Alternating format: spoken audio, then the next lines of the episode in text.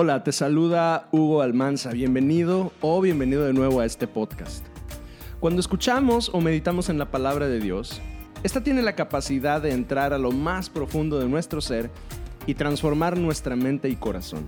Esperamos que este podcast te bendiga y ayude en tu caminar de fe con Jesucristo. Por favor, al final de este episodio, comunícate conmigo a través de Twitter o Instagram con el usuario arroba Almanza y si vives cerca de Guadalupe, Nuevo León, nos encantaría que seas parte de la familia de Coinonía Cristiana. Búscanos en Facebook y permítenos estar en contacto contigo.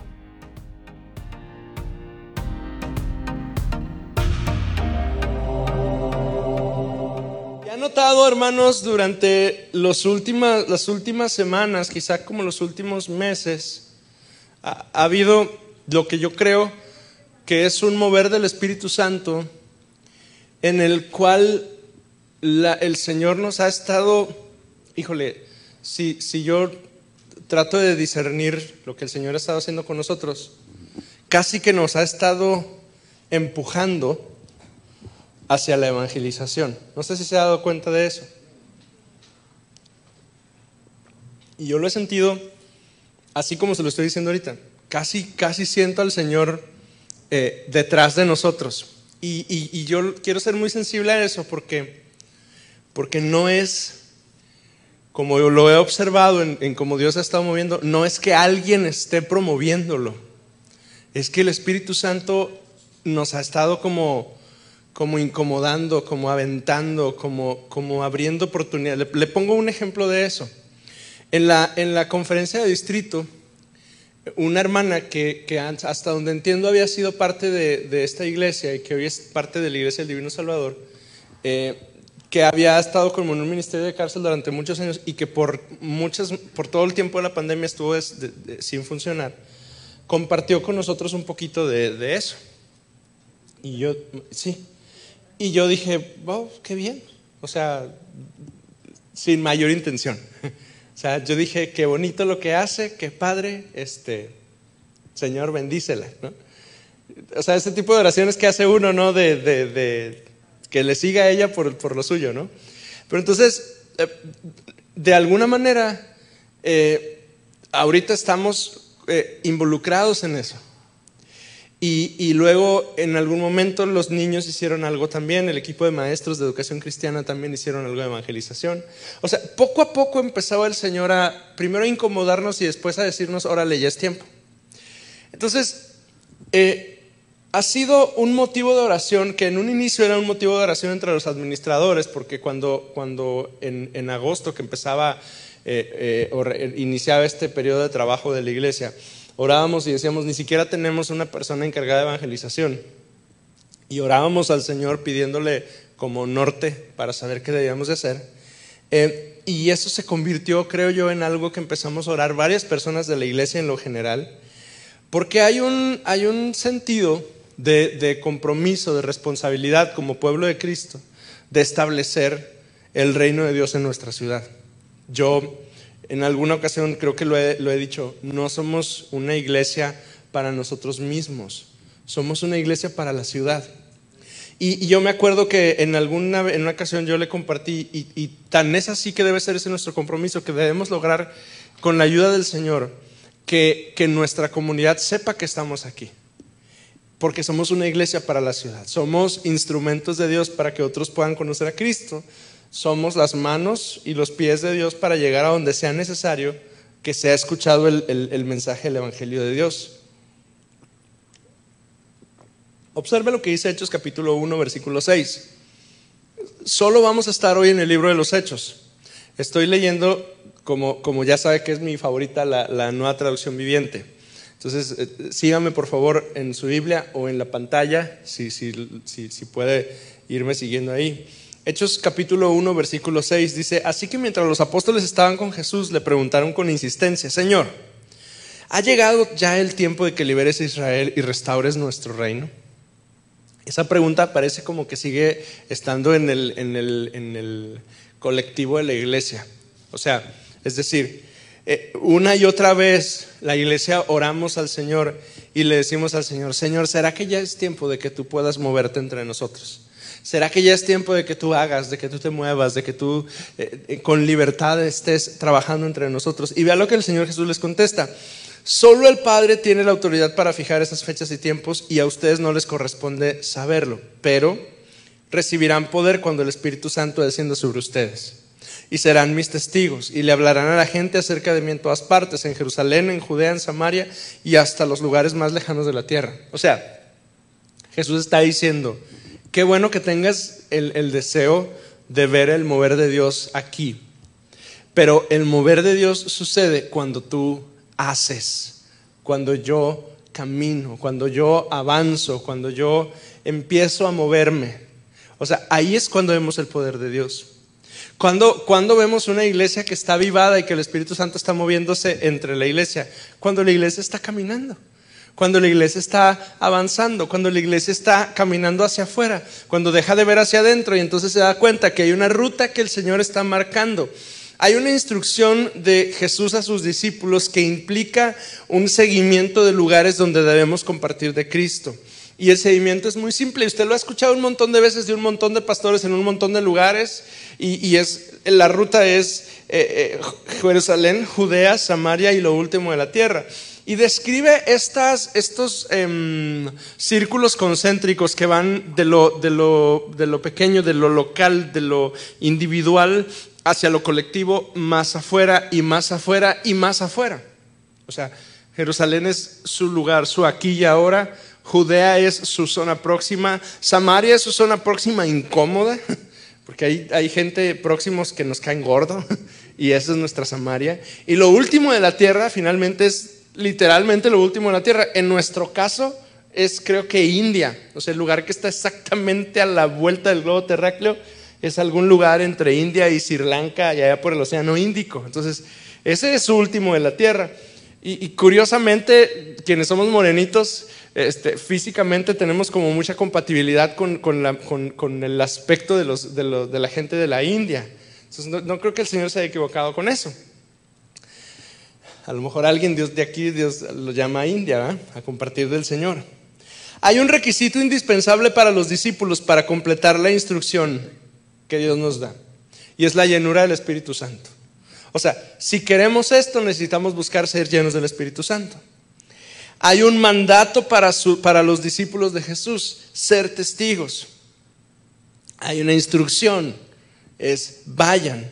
Y las tres son la misma comisión y no podemos cumplir una sin la otra. Es decir, no podemos ir a, Jerusalén, Judea y a Samaria y a lo último de la tierra sin ser eh, llenos del Espíritu Santo. No podemos ser llenos del Espíritu Santo y tratar de ir a esos lugares sin el entendimiento de que somos testigos. Es decir, que vamos no a pasearnos, no a hacer negocios, no a trabajar en lo nuestro, sino a ser testigos de Cristo.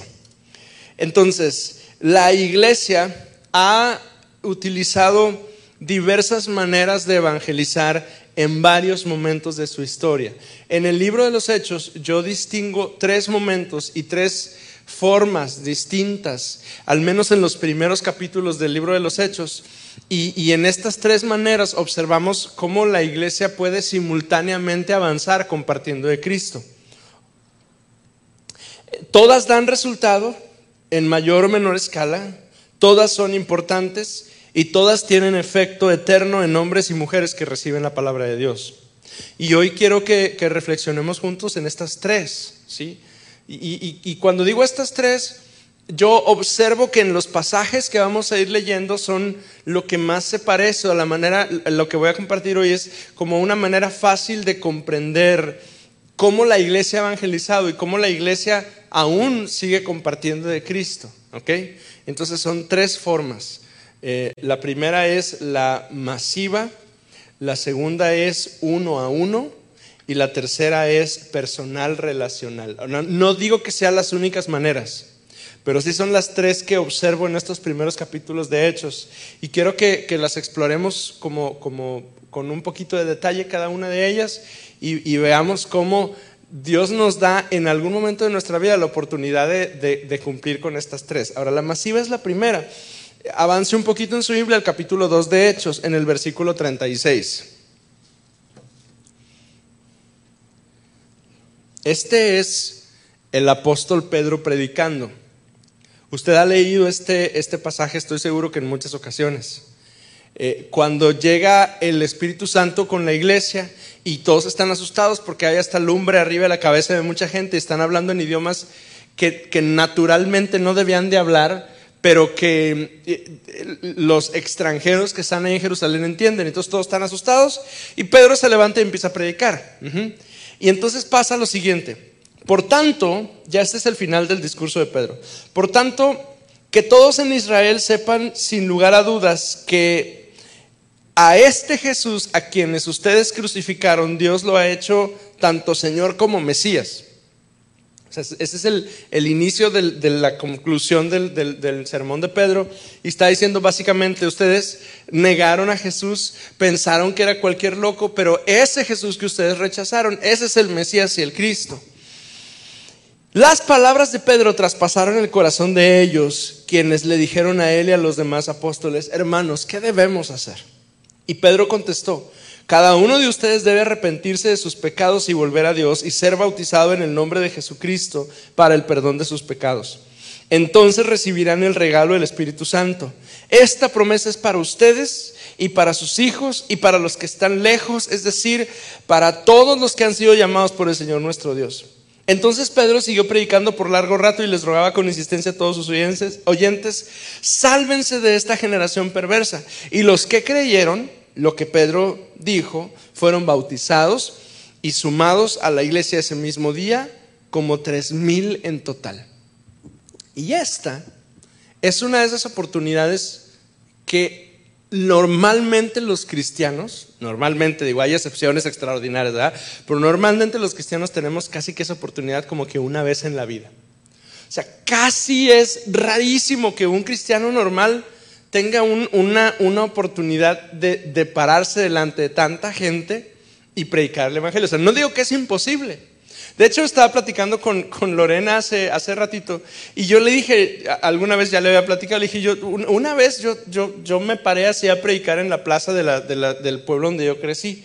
Eh, mi iglesia había hecho una especie como de campaña o algo así, y entonces nadie quería compartir porque no teníamos como predicador este, famoso que predicara. Entonces yo le dije al pastor, si no estaría loco yo, yo le dije, yo, yo predico. Y agarré, y agarré un micrófono y en la mera plaza me puse a predicar. Entonces, ah, de pronto hoy tenemos esa oportunidad, ¿sí? O sea, esos momentos en los que hay un montón de gente delante de ti, a veces puede ser un velorio o un funeral, a veces simplemente hay un auditorio delante de ti o hay un grupo de gente y tienes la ocasión de, de compartir del Señor. Aquí justo vemos a Pedro haciendo eso. El mismo Pedro que hace unas semanas había negado a Jesús delante de un grupo de personas, muchas personas, porque más o menos sucede lo mismo.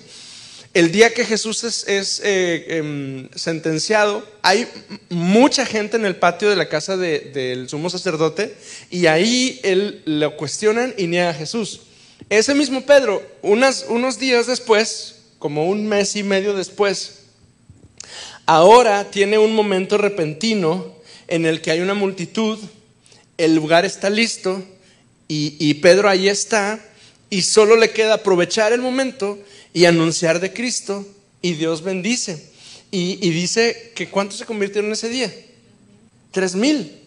O sea, se convirtieron tres mil, probablemente oyeron muchos más. Entonces, esas son oportunidades una en la vida. De hecho, Pedro, el libro de los Hechos nos dice que tiene como, como tres oportunidades así de predicar delante de tanta gente no nos dice la Biblia que haya más. O sea, lo, siguiente que la Biblia nos menciona del ministerio de Pedro es que va de lugar en lugar, en lugar, en lugar y con grupos de creyentes está compartiendo. No nos dice que haya habido otros momentos así de tanta gente.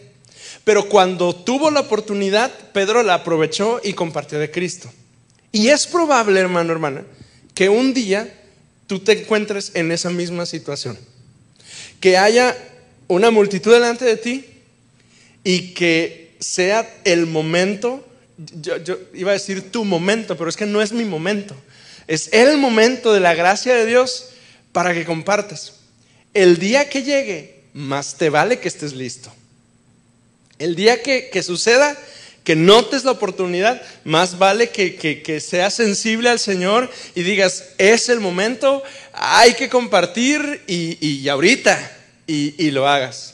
A lo mejor va a ser afuera de un hospital, como hace algunas semanas que pudimos ir allá afuera de un hospital allá por Apodaca. A lo mejor va a ser en un funeral o en un sepelio o en una asamblea o en tu trabajo o en una reunión del sindicato. ¿Quién sabe dónde vaya a ser? Pero algunas veces en la vida se nos presenta esa oportunidad de compartir así. Si llega, aprovechala. Aprovechala porque es Dios que te está poniendo ahí para compartir el Evangelio. Ahora, esos momentos son maravillosos. De hecho, cuando estábamos hablando acerca del metodismo, dijimos que Wesley tuvo una oportunidad así, afuera de una fábrica de textil, me parece, o afuera de una mina, no me acuerdo. O sea, juntó un montón de gente que iba saliendo del trabajo y ahí les compartió de Cristo. Pero si somos honestos, no buscamos esas ocasiones y raras veces sucede, ¿verdad? A menos que, seamos como Wesley o como Spurgeon o como Moody o como estos, y no lo dudo, o sea, no, no dudo que Dios pueda usarnos de esa manera. Pero si somos honestos, no buscamos ese tipo de ambientes y, y no se dan como con mucha facilidad. Entonces, si un día sucede en tu vida, aprovechalo. Pero normalmente, normalmente nuestras oportunidades de compartir el Señor no son con multitudes. Normalmente nuestras oportunidades con el Señor son un poquito diferentes. Son más bien como lo que pasa en el capítulo 3 de Hechos. Avance unas hojitas adelante, una hoja probablemente nada más adelante, al capítulo 3. O sea, es cierto que Pedro tiene esas oportunidades de predicar delante de muchos, pero normalmente no era así. Normalmente sucede así. Cierta tarde Pedro y Juan iban al templo para participar en el servicio de oración de las 3 de la tarde. Mientras se acercaban al templo, llevaban cargado a un hombre cojo de nacimiento. Todos los días lo ponían junto a la puerta del templo, la que se llama Hermosa, para que pidiera limosna a la gente que entraba. Cuando el hombre vio a Pedro y Juan, que estaban por entrar, les pidió dinero. Pedro y Juan lo miraron fijamente y Pedro le dijo, míranos. El hombre lisiado los miró ansiosamente esperando recibir un poco de dinero. Pero Pedro le dijo, yo no tengo plata ni oro para ti, pero te daré lo que tengo. En el nombre de Jesucristo de Nazaret, levántate y camina. Entonces Pedro tomó al hombre lisiado de la mano derecha y lo ayudó a levantarse y mientras lo hacía, al instante los pies y tobillos del hombre fueron sanados y fortalecidos. Se levantó de un salto, se puso de pie y comenzó a caminar. Luego entró en el templo con ellos caminando, saltando y alabando a Dios. Y aquí tenemos ahora a Pedro y a Juan encontrándose con un hombre en un lugar público. Esta escena nos es más familiar a muchos de nosotros. Esta escena es más, que digamos, típica.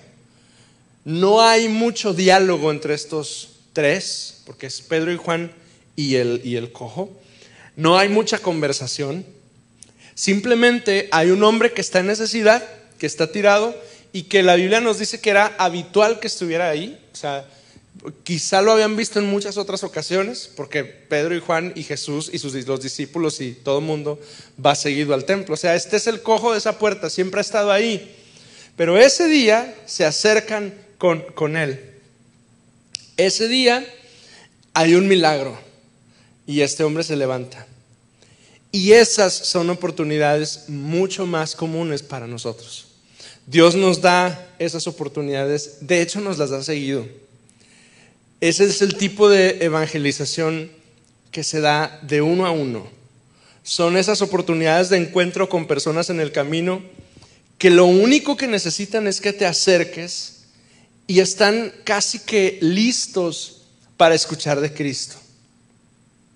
Y, y de esos usted se ha encontrado un montón. Incluso ha habido días que decimos, ay, no, porque la hora y todavía no te compro las tortillas y tengo que llegar a la casa y etcétera, ¿no? Incluso hay ese tipo de encuentros, hasta rehusamos de ellos, hasta decimos, no, no, no, no, no, al cabo que el cojo va a estar aquí mañana en la puerta, ¿ah? vámonos. Y, nos, nos, negamos a ellos, ¿verdad? Em, hay algunos que los, los, vuelves a ver, hay mucha gente que, que nos encontramos así que no volvemos a ver en la vida. Nunca. O sea, te da Dios la oportunidad de dialogar así en ese momento, rapidísimo, ¿sí? Esta es la, evangelización con la que estamos como más familiarizados en la iglesia. esto es algo parecido a lo que hicimos el domingo cuando estábamos en el, crucero. esto es gente en necesidad a quienes solo tenemos un instante para, para, decirles un poquito de esperanza y darles algo que puedan llevarse y con lo que puedan de alguna manera buscar al Señor. Y, lo hacemos y está bien y confiamos que, que, es semilla que cae en tierra y oramos para que la tierra sea em, buena, fértil. Eh, la verdad es que ni sabemos, o sea, ¿quién sabe qué pasa? Aventamos la, la mm, semilla con fe pero, pero algunos no los volvemos a ver. algunos no nos volvemos a encontrar con ellos, algunos sí. Es más, algunos hasta vienen y nos dicen, tú, hace no sé cuántos meses yo andaba en tal parte y tú, yo te vi, yo te conozco, tú me diste algo y mira, y nos enseña y nos dice, empecé a buscar a Dios y escuchamos sus historias y nos, nos anima, ¿verdad? Nos fortalece. Pero, pero casi que es la excepción de la regla. Nuestra confianza es que cuando compartimos de Cristo de esa manera, la semilla cae en buena tierra. Pero solo es una convicción, porque muchas veces ni siquiera lo podemos comprobar. Pero hay un tipo de evangelización que sucede en el libro de los Hechos, y ahí quiero que nos enfoquemos, y es la relacional. Avance hasta el capítulo 8, por favor, del libro de los Hechos. Capítulo 8.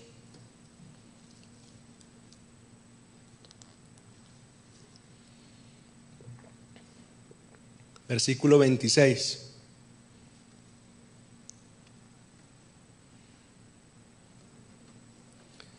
Este es Felipe.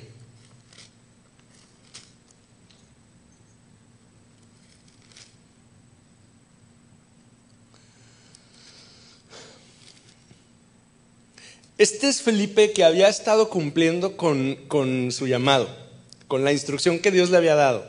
Jesús había dicho, Jerusalén, Judea, Samaria y lo último de la tierra. Y el antecedente que tenemos de Felipe es que Felipe había seguido la instrucción. Jerusalén, Judea, Samaria. Ah, estaba en Samaria, ¿sí?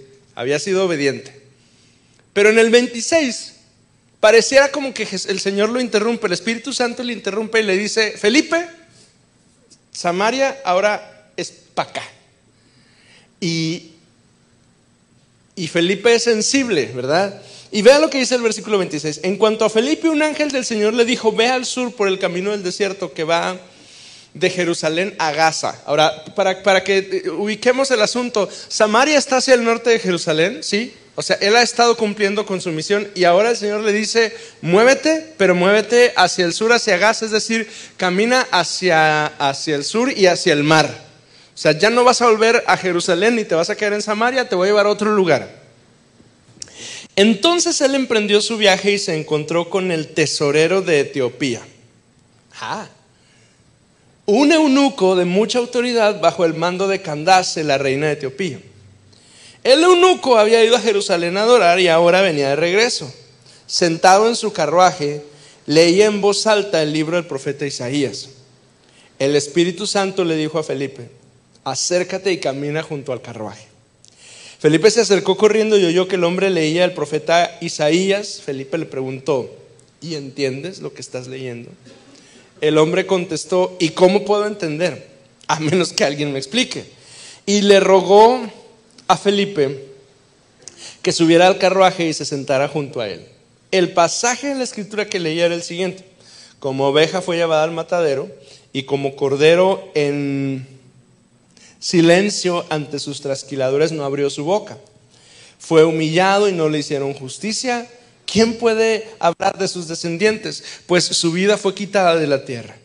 El único, el único preguntó a Felipe, dime, ¿hablar el profeta acerca de sí mismo, de alguien más. Entonces, comenzando con esa misma porción de la escritura, Felipe le habló de la buena noticia acerca de Jesús. Mientras iban juntos, llegaron a un lugar donde había agua y el único dijo, mira, aquí hay agua, ¿qué impide que yo sea bautizado? Ordenó que detuvieran el carruaje, descendieron al agua y Felipe lo bautizó.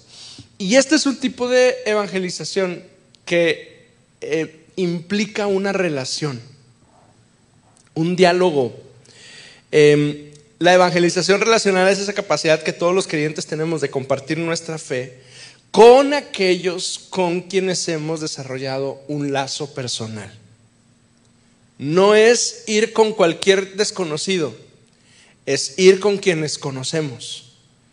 No es inmediata, no sucede en un instante, exige una inversión de tiempo, no es una conversación corta ni es entregar un, folleto, que es una bendición hacerlo.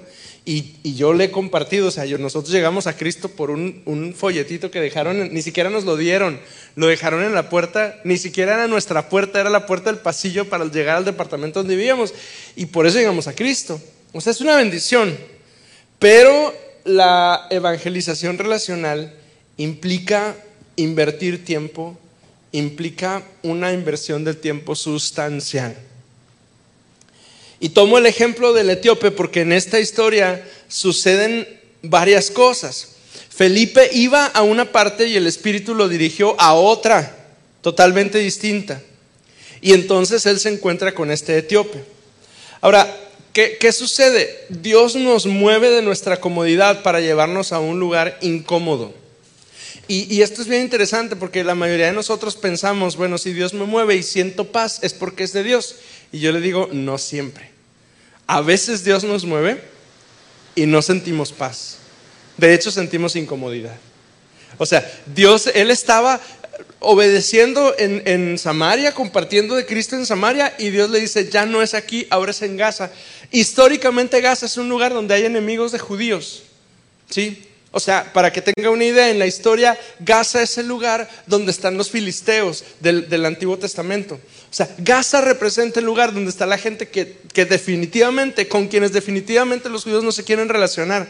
De hecho, hoy en día Gaza es el lugar de donde desplazaron un montón de, palestinos. ¿sí?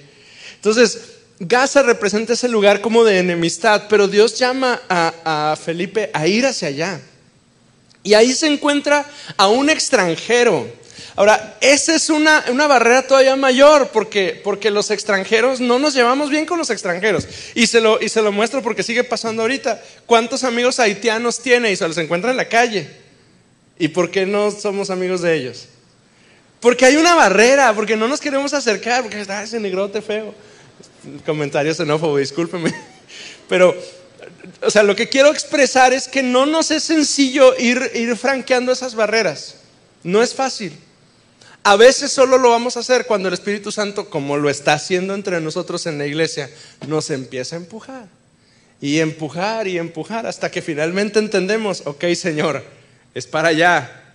Si usted está haciendo, y yo creo que sí, si usted está siendo sensible a lo que Dios está haciendo con nosotros ahorita, se va a dar cuenta que nos está incomodando. Y, y incomodarnos es, pues es molesto. Pero sabe, es Dios el que lo está haciendo y hay que ser sensibles. En el caso de Felipe, ah, Dios lo mueve de su comodidad y lo mueve a ir caminando en un lugar en particular. Em, eh, Felipe bien pudo no haberle hecho caso al Señor, pero es obediente y, y atiende. Felipe invierte su día, sus horas en este etíope. Se toma su tiempo para platicar con él le abre las escrituras, le explica. O sea, va con él y, le va leyendo poco a poco de manera que pueda entender. No sabemos si el etíope entendía el idioma en el que estaban escritos el libro de Isaías, pero Felipe sí. Y le va explicando y le va diciendo, toma la palabra, la aplica, le enseña, le explica. No nada más le da una serie de ideas, se toma el tiempo necesario para enseñarle con cuidado. Y a veces Dios nos llama también a hacer algo así.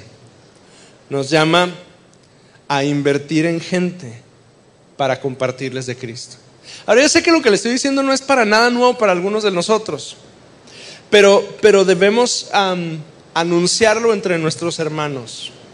Especialmente en este tiempo en el que nos estamos preparando para recibir aquí en la iglesia gente para ser bendecida. ¿Quién va a venir? O sea, la persona que circunstancialmente le demos una invitación del campo de verano o alguien a quien conocemos, en quien hemos invertido tiempo y por quien hemos orado, que sabemos que sus niños necesitan escuchar el Evangelio. Yo le voy a decir, yo espero que las dos, pero nuestra chamba es invertir en aquellos que conocemos. Haga amigos para compartirles de Cristo. Sea intencional. Salga de su camino de vez en cuando.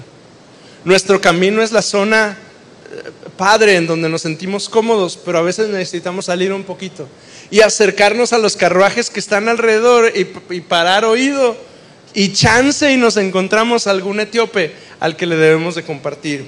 Tómese una coca con su vecino, muestre interés por él o por ella y cuando haya la oportunidad podrá compartirle del Dios en el que usted cree. Evangelizar de esa manera es el camino para compartir de Cristo en este tiempo en el que ya no nos dejan entrar a las colonias, ya no nos abren la puerta cuando tocamos, ya no nos quieren ni saludar cuando nos acercamos. Pero relacionalmente sí podemos compartir del Señor. Oiga, qué aguacero se, está viniendo hoy sobre nosotros. Qué bendición. ¿Qué le parece si hoy oramos y, y le decimos al Señor, Señor, haznos, haznos una iglesia que evangeliza? Haznos una iglesia que comparte. Haznos una iglesia que lleva tu palabra. Y, muévenos tantito más de lo que ya lo he estado haciendo. Incomódanos para llevar tu palabra a quienes necesitan escucharla. Ojo que si oramos de esa forma, aguas, porque Dios nos escucha. Ojo que si, si le pedimos al Señor, Señor, este, danos chance de encontrarnos algún etíope en el camino. No se sorprenda si el siguiente domingo hay etíopes aquí entre nosotros. Pero ¿será que, podremos ser valientes hoy y orar por nuestra iglesia de esa forma?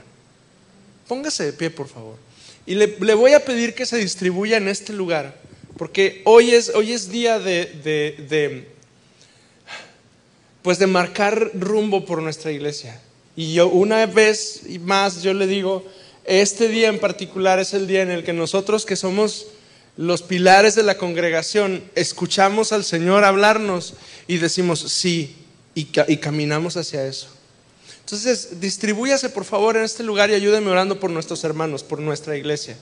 Y digámosle al Señor, Señor, somos tu pueblo y queremos ser sensibles a tu voluntad para nuestra iglesia y queremos orar, Señor, pidiéndote, haznos gente que comparte nos has dado una voz y nos has dado la capacidad de hablar con, la gente que está cerca de nosotros y nos has dado la capacidad de relacionarnos con gente y nos estás incomodando a acercarnos con los etíopes o con los haitianos o con los coreanos que hay aquí o con quien sea que, que el Señor nos está moviendo y nos llamas a compartir. Oremos juntos al Señor. Eleve su voz, por favor. No quiero en este momento yo dirigirle, pero ore por su iglesia y pídale al Señor, Señor, muévenos. Muévenos a compartir tu palabra.